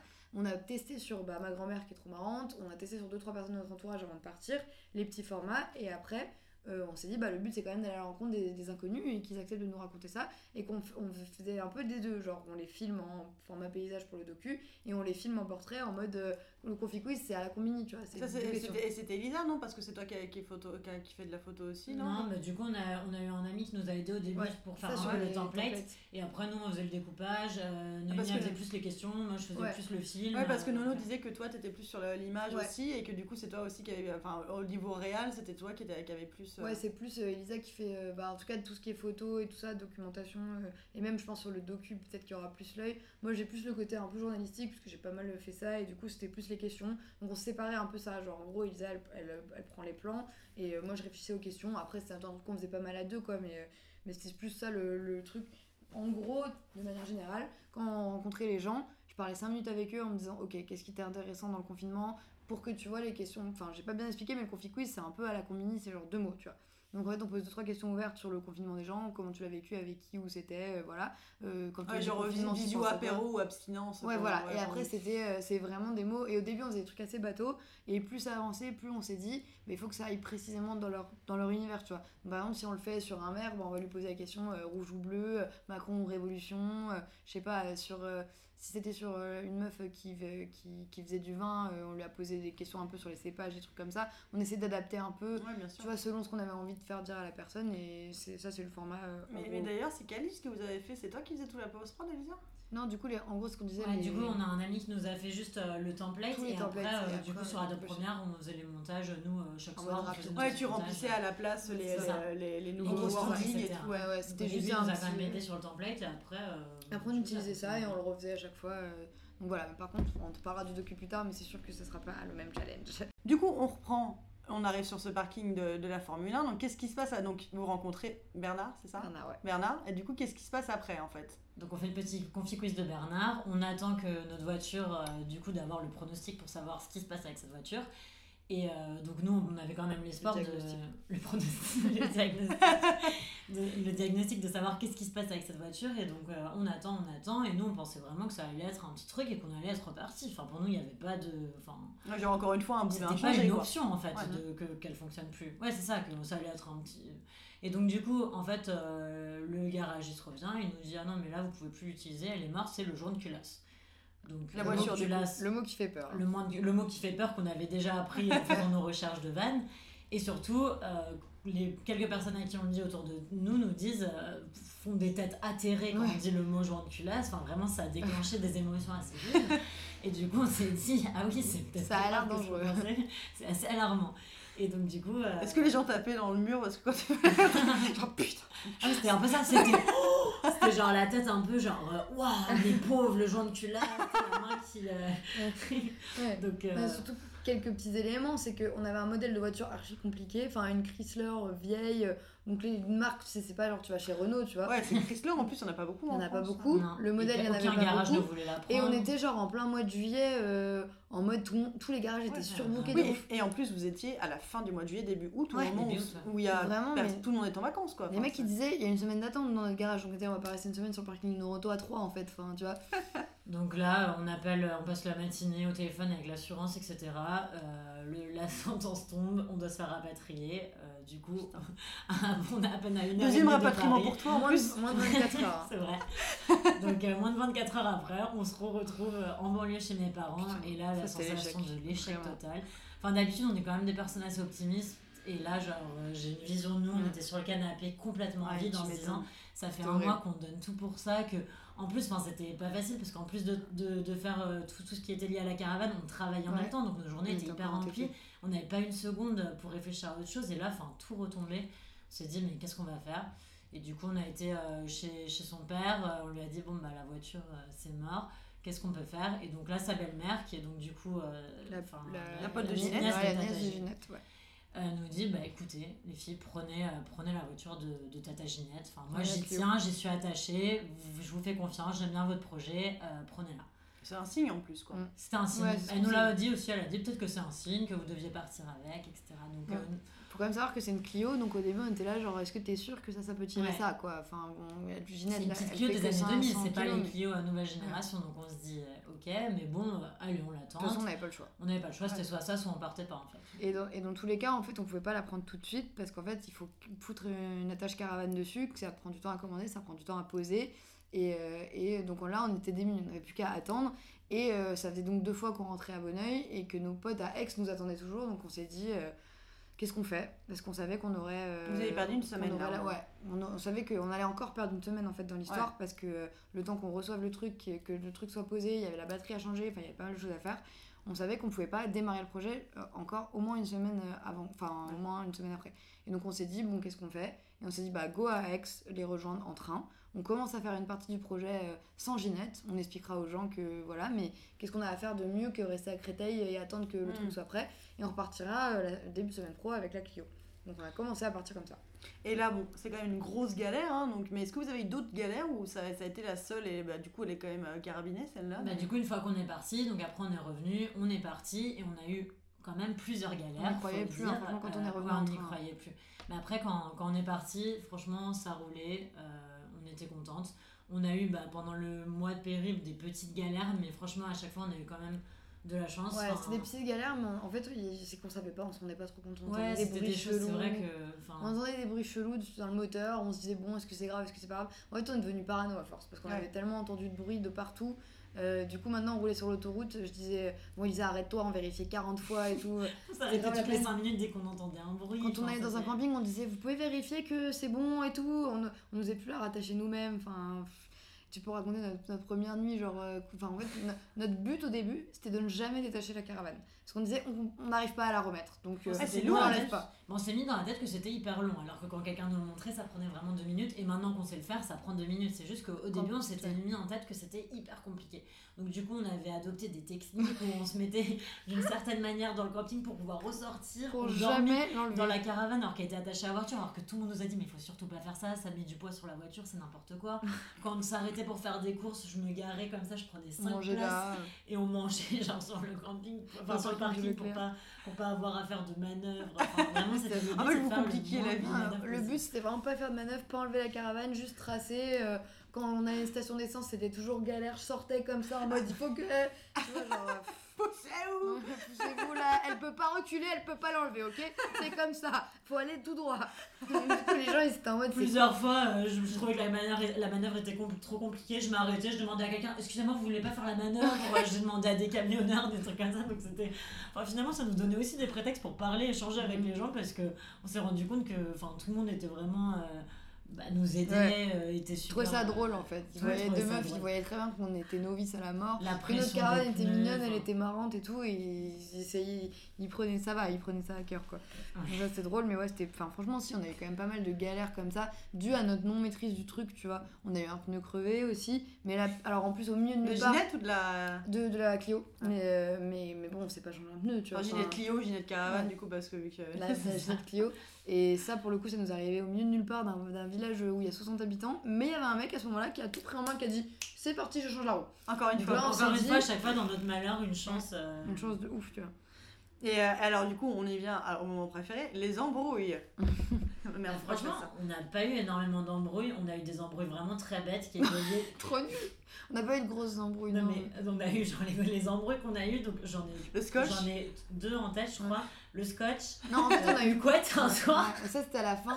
Mais pour, pour- de manière générale, en gros, les embrouilles, c'était, euh, ça a été presque plus pendant la préparation parce que il Ouais. y avait un stress de on va jamais partir. Et vous avez C'est long, c'est chiant, Ouais, moi j'avais a beaucoup de marre. travail donc j'étais assez tendue je me rendais compte et ça me rendait un peu triste que j'étais pas enfin vraiment très agréable parfois parce que j'étais hyper stressée par mon travail plus ce projet etc Il y a le stress Et- du projet qui nous a fait ça. Ça, Peut-être tu peux raconter Ouais. la première fois quand on s'est posé à trois, quand on est arrivé au lac d'Orient, on a posé les choses en fait parce qu'on a senti qu'on allait, enfin que c'était pas un voyage comme d'habitude et qu'on risquait de se tendre euh, Ouais. nous-mêmes et de se mettre la pression parce qu'il y avait trop de, je sais pas, on a eu une discussion. Peut-être tu peux raconter du coup euh, quand tu sais quand on était au lac. ouais on a eu une discussion qui était plus liée à la manière dont on voulait mener le projet parce que euh, en fait, on avait l'impression, donc le premier soir, on est- donc on est arrivé, on a eu Enfin. toutes ces galères, etc. On est enfin arrivé. Premier soir, on l'a Et en fait, euh, il y a eu une thématique où euh, dès qu'on est arrivé, en fait, on s'est pas du tout posé. On a commencé à faire des stories, des trucs, et de savoir que de base, enfin, on n'est pas du tout des influenceuses, ou enfin, c'est pas Ouais. du tout dans notre, enfin, c'est pas naturel. Ouais. Et donc, du coup, on se forçait un peu pour le projet. Et euh, au début, enfin, Parce qu'il y a le après, kiss kiss, parce qu'il y a les gens qui suivent, parce que tout ça, parce qu'on voulait montrer que ça y est, c'était bon, on était Ouais. parti. Ouais. Et puis comme vous Et aviez donc- les galères avant, Ouais, ça. Et du coup, c'était rigolo. enfin, au, début, au début, c'était vraiment drôle. haters, ça y est, on y est. Non, et surtout, enfin, ça nous avait vraiment plu de voir qu'il y avait un, un engouement, tout le monde qui nous Ouais. soutenait, enfin, des gens que qu'on connaissait même pas, qui étaient vraiment derrière nous, qui nous donnaient des conseils, etc. Donc, on avait adoré ça et on se disait, bah, enfin, faut quand même partager les choses. Sauf que c'était pas forcément un automatisme, mais quand on est arrivé, en fait, moi, de voir qu'on arrive dans un endroit joli et qu'on se pose à peine et qu'on fait tout de suite des stories, etc. Enfin, j'avais un petit conflit euh, d'intérêt. On a discuté, on a mis les choses à plat Ouais. sur. euh, parce que j'avais l'impression que, voilà, que ce voyage, ça allait être que ça, en fait, qu'on n'allait pas vraiment profiter, que ça allait être plus, euh, en fait, juste documenter et euh, faire des interviews de gens. Et en fait, on a essayé de poser les choses pour se dire, bah, en fait, il, faut, il faudra Comment des moments où on est notre complicité parce Ouais. qu'on a quand même enfin, Ouais, on l'a fait pour euh, ça, en fait, 400 aussi, ensemble et On s'est un a- peu dit voilà. là nos vacances, enfin finalement ça reste quand même notre temps de vacances et finalement on va peut-être pas le vivre comme ça parce que entre le stress de la caravane qu'il faut enlever, poser, machin, truc, conduire parce que euh, on va conduire en, enfin Elisa va conduire au moins deux heures par jour limite, tu vois, genre faire l'itinéraire, trouver des gens à interviewer et documenter sur les réseaux sociaux Ouais. et après découper les vidéos. Et la journée elle passe en, trop vite. en fait, euh, bah, jamais on kiffe, tu vois. Et euh, donc du coup, et on s'est- travailler un peu parce ouais, qu'il y avait aussi de temps en temps de ça, du travail. on s'est vu se dire bah en fait ça va être que de la pression tout le temps et genre nous quand on va arriver dans un endroit on pourra jamais kiffer tu vois. Et je pense qu'il fallait qu'on ait cette discussion et qu'on se mette d'accord en mode quand est-ce qu'on fait ça? Et on s'est un peu dit bah c'est soit on décide de vivre le projet un peu pour nous et du coup on, on est moins sur les réseaux sociaux on, on- les gens on les interviewe au feeling et tout soit on décide de s'y mettre à fond mais dans ce cas on, on compartimente un peu notre temps et on se dit par exemple quand on arrive dans un endroit là on fait plein de stories on explique aux gens machin et après off tu vois pendant quelques Ouais. temps. Et un truc aussi euh, qui nous stressait, c'était euh, est-ce qu'on va pas devoir courir après des gens pour avoir assez de gens pour faire des interviews, tu vois. Ouais. Parce qu'on avait euh, cette pression au début, on avait dit un jour une interview, Ouais. donc on se disait si on n'a pas d'inter- d'interview, enfin on se mettait vraiment des pressions un peu. Et euh, après, on s'est dit, en fait, c'est pas la mort. Si un jour on en fait trois, le lendemain on en fait pas pendant trois jours. Enfin, tu vois. Et en plus, il vaut mieux que les gens, ce soit des rencontres intéressantes et spontanées Ouais. et réelles que de se dire, on va courir après des gens pour avoir des, des contenus. euh, Ouais, vaut mieux, vaut mieux avoir moins et des trucs calés plutôt que trop et avoir euh, enfin, des trucs pas ouf. Mais d'ailleurs, moi, je, je vous pose pas trop de questions justement en fait sur les gens parce que je veux inviter, inciter nos auditeurs à aller voir le docu en fait une fois qu'il sera sorti. Et du coup, ça en est où le docu? Bah, alors là, le docu pour l'instant. euh, en fait, on est revenu il y a une semaine et c'est un peu notre bête noire parce que, bah. Alors, sachant à parté, Ah, on, on va on va techniques. on va sortir le 14 septembre le, podcast. Donc, que, ouais, nous, je pense qu'il va sortir. Alors, en gros, il y a eu un peu de changement là-dessus. On pense qu'il va sortir en octobre. On a décidé, en fait, euh, le- tout le projet, le Kiss Kiss et tout, c'est de faire une belle projection. Et il se trouve qu'on est toutes les données en octobre, moi le 5 et elle le 21. Donc, on s'est dit qu'en plus, à l'occasion de nos anniversaires, on allait faire cette soirée avec Ginette et projeter le docu, donc sûrement entre nos deux anniversaires, donc mi-octobre. Et pourquoi? Parce que aussi, on va repartir un peu là. En gros, on a été invité à un festival euh, le 11-12 septembre, à Rock in the Barn, à Giverny, enfin, en Normandie. Et donc on veut continuer un petit peu l'aventure Ginette parce que bah là on a eu un peu moins de temps que prévu et on se dit comme ça on aura d'autres types d'interviews et tout. Donc on va aller là-bas, après on va aller un peu à Bourges. On a été aussi invité dans une ferme euh, pardon, d'un mec qui fait de la permaculture et qui, qui vivait à Dubaï avant, qui a eu totalement un changement de life et, euh, et qui nous a dit euh, bah venez voir un peu. Donc on- en fait en gros on va refaire un mini tour d'une semaine plus autour de Paris, enfin tu vois. Bourges, Normandie, par là. Et donc une fois qu'on aura tout ce contenu, on va se mettre sur le, sur le docu. Sachant que euh, bah là on s'est pas mal concentré sur les confi quiz. Donc Ouais. on en a encore pas mal en retard là qu'on doit monter, qu'on doit sortir et tout. Et une fois qu'on aura tout ça, bah là on se retrouve avec tous les rushs du docu euh, qu'on va devoir. euh, on va se faire aider je pense pour le montage parce qu'on s'est rendu compte que c'était chaud quoi. Et on va bientôt arriver à la fin parce que ça passe vite quand on s'amuse. Mais si c'était à refaire, est-ce que qu'est-ce que vous referiez Enfin, déjà, est-ce que vous le referiez? Du coup, je pense que déjà, ce qui est sûr, c'est qu'on le referait avec plus de temps. Ça, on se l'est dit plusieurs fois, c'est que là, c'était vraiment un peu une course contre la montre. Et en fait, un truc qu'on a beaucoup regretté, c'est Ouais. qu'on s'est rendu compte qu'avec le compte Instagram, il y a eu bah, plus d'engouement que ce qu'on pensait. Ouais. Et qu'en fait, on s'est fait inviter dans des jardins d'inconnus. Enfin, on a eu des initiatives Plein géniales. On, a, on en a honoré deux, trois et c'était génial. On a vraiment été à la rencontre de personnes et c'était nos plus beaux moments du voyage. Et du coup, c'était vraiment en fait d'avoir dû dire non à, à Ouais. certaines personnes qui nous ont invités, alors que c'était le but du voyage, Ouais. parce que ça allait trop vite, qu'il fallait tracer, que c'était peut-être parfois un peu trop reculé, et du coup, bah, ça nous faisait perdre trop de temps Ouais, euh, sur la conduite. Donc ça, je pense que c'est un, un gros point. Le gros point. Et peut-être qu'on soit deux à conduire aussi la prochaine fois, parce que ça, c'est pas de sa faute, mais du coup, je pense que c'est quelque ouf. chose qui joue beaucoup, parce qu'il y a Oh, des moments où on devait s'arrêter, ça rajoutait du stress, etc. Bah. Alors que je pense que quand t'es deux à conduire, tu peux plus te relayer, etc. Donc je pense que c'est ça, c'est vraiment Peut-être le aussi temps. de- de- des deux trois trucs à gérer sur la vidéo parce qu'en fait on, a, on était parti avec euh, deux télé, enfin, deux iPhone 11 qui filmaient normalement et le mien il s'est pété donc on a perdu deux Très interviews. étonnant. Ouais. on a perdu deux interviews dans l'histoire, pas mal de photos, pas mal de vidéos Ah ouais. et tout ça. Euh, Enfin tu vois genre des trucs, euh, enfin peut-être un peu plus de bac au niveau de, enfin Ah, on mais c'était calé quand même parce que vos photos et tout, vous aviez un pied et tout pour. euh, Ouais, ouais, on avait un- on acheté un Pied, stabilisateur micro, et tout. Mais ouais, je pense qu'en fait, la, la- le truc sûr, sûr, c'est le temps. En gros, l'idéal pour ce genre de projet, c'est d'avoir 2-3 mois et en fait de pouvoir vraiment aller là où les gens t'invitent. Et d'aller au fil de l'eau, ouais, dès qu'on t'invite, tu dis oui et t'y vas. Et enfin là, Il c'était aurait ça fallu qui faire était ça sur les Ouais. sur juillet août. Ouais, quoi. En c'est ça. fait, là, vraiment, les meilleures expériences qu'on a eues, c'est ouais. ça. On a Il y a été eu deux expériences de ouf. qui était vraiment génial. On a été invité dans une tiny house, donc c'est une personne qui a, qui vit, qui a décidé de vendre sa maison et de vivre avec son fils dans une petite maison de 18 Une mètres carrés qu'elle a fait sur mesure Incroyable. et euh, qui est du coup qu'elle peut apporter, qu'elle peut euh, prendre n'importe où. Ouais, elle est sur des, enfin, sur Ouais, des sur roues, des euh, hein, ça, Et, ouais, elle, elle nous a dit qu'elle avait vécu son, enfin qu'elle a commencé à vivre là au début du ouais. confinement. Donc on s'est dit, faut qu'on aille la voir. Son confinement doit être super intéressant et surtout, enfin, c'est un sujet qui vie, en fait. m'intéressait depuis un moment parce que ça va avec tout un mode de vie qui est le minimalisme. Mm. Euh, elle était beaucoup sur des problématiques La zéro récup, déchet, etc. ouais, Donc, euh, ça. donc on voulait Ouais, vraiment la rencontrer potager, et, tout ça ça. a été incroyable. On était dans une espèce de Ouais. parenthèse enchantée Ouais. pendant un week-end où elle nous a partagé son univers. Donc euh, il y a une vidéo euh, qu'on a mise sur le connaissait compte. pas du tout, tu vois. On la connaissait pas du tout et c'était juste incroyable. Enfin, on, a, on a cueilli les légumes du potager, on a fait à manger avec elle, on a garé la caravane dans le petit village. C'était un petit village de 60 habitants. euh, mode on s'est réveillé, c'est ça, on s'est réveillé sur un pont, enfin sous un pont, on était, euh, c'était trop bien. Enfin, on a, on a adoré. Ouais. Et il y a une deuxième initiative où on s'est fait inviter par, euh, Trop par- ouais ça c'était génial. par deux filles qui ont monté une créative open house euh, donc vers Angoulême et en gros c'est une sorte de résidence d'artistes pareil qu'elles venaient d'ouvrir enfin ap- enfin, une résidence d'artistes où ils viennent pour s'inspirer je sais pas pour faire un album mais pas que de la musique tu vois ils avaient des artistes peintres des sculpteurs enfin bref et en gros c'était euh, bah, pareil dans un lieu dit où ils sont quatre à habiter là-bas tu vois au milieu d'un champ de tournesol avec une piscine de malades qu'ils ont construit eux-mêmes enfin tout était genre Tout paradisiaque était récup. Enfin, et en tout fait, tout ils avaient, ils ont trouvé notre projet sur Insta, ils ont kiffé le concept et ils ont dit bah venez en gros euh, sur la place du château du village, parce qu'en gros c'était un village où il y avait un château assez connu, Barbezieux. Et euh, nous on a, on a animé toute la journée le dimanche une sorte de fête de village un peu, en faisant des caraves, des blind tests, Et de ça, la danse. C'était trop drôle parce que On du a coup. rencontré euh, trop de gens, on a fait six interviews Ouais, là-bas. on a fait six interviews là-bas, on s'est retrouvés du coup logés parce que eux ils pouvaient pas nous loger parce qu'ils avaient des, des Des clients, clients. mais du coup euh, chez leurs voisins qui étaient adorables. Enfin, moi j'ai pleuré en partant parce que enfin se Ils rendre compte qu'en fait on avait on pouvait avoir mais même mieux que les sensations qu'on a en voyage dans, nos- dans son propre pays et c'est encore plus fort. Ouais, et de- que des gens qui ne nous connaissaient pas, qui nous ont ouvert leurs portes, qui ont été trop choux et tout. Et ça, c'était vraiment des expériences de ouf. Et on s'est dit que voilà, en fait, il faut, pour faire un voyage comme ça, il faut plus de temps parce que comme ça, tu peux te laisser porter par ces demandes-là. Et tu Mm. découvres forcément des trucs. Donc, tu savais pas, tu sais pas où tu es le lendemain, tu sais pas avec qui. Tu, enfin, et ça, ça crée des liens trop forts et tout. Et c'est vrai que ça a été nos meilleurs moments, je pense. Et il y a eu d'autres moments où on était en mode faut qu'on arrive là, faut qu'on arrive à Biarritz, faut qu'on arrive à Osgore, faut que machin. Et on se foutait la presse. Et ça, c'était un peu dommage. Donc, à refaire à mort, mais avec euh, vraiment plus de temps, moins de contraintes, je pense. Et vous en avez fait quoi Ginette? Pour l'instant, elle est toujours à bon oeil. Elle est là, elle est garée. Elle est garée. Vous la gardez ou pas? Ah oui, on la garde, on va la garder. sûr.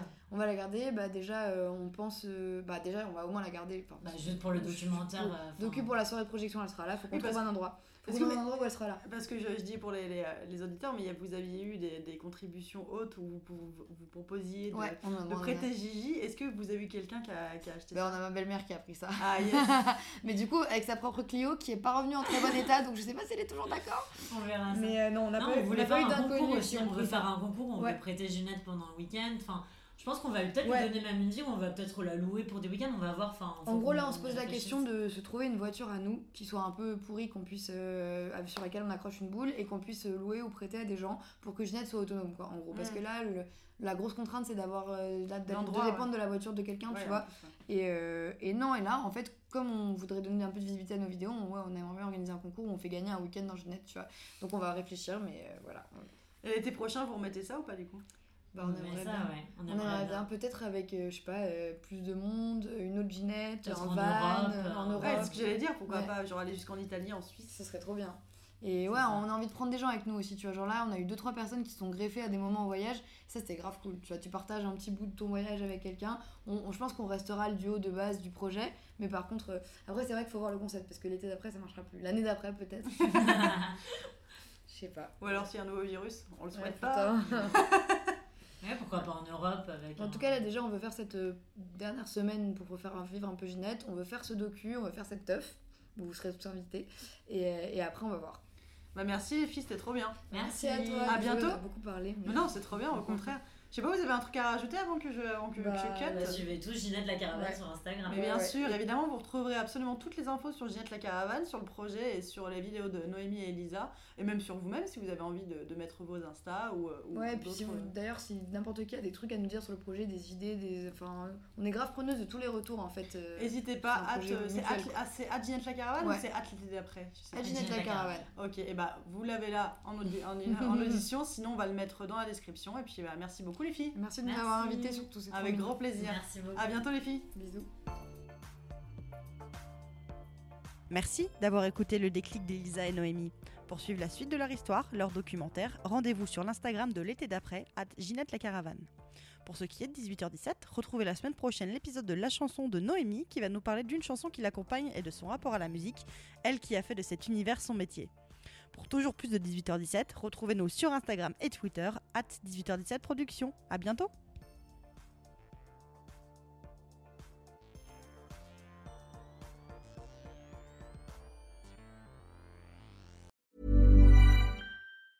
Hey, it's Danny Pellegrino from Everything Iconic. Ready to upgrade your style game without blowing your budget? Check out Quince. They've got all the good stuff shirts and polos, activewear, and fine leather goods, all at 50 to 80% less than other high end brands. And the best part? They're all about safe, ethical, and responsible manufacturing. Get that luxury vibe without the luxury price tag.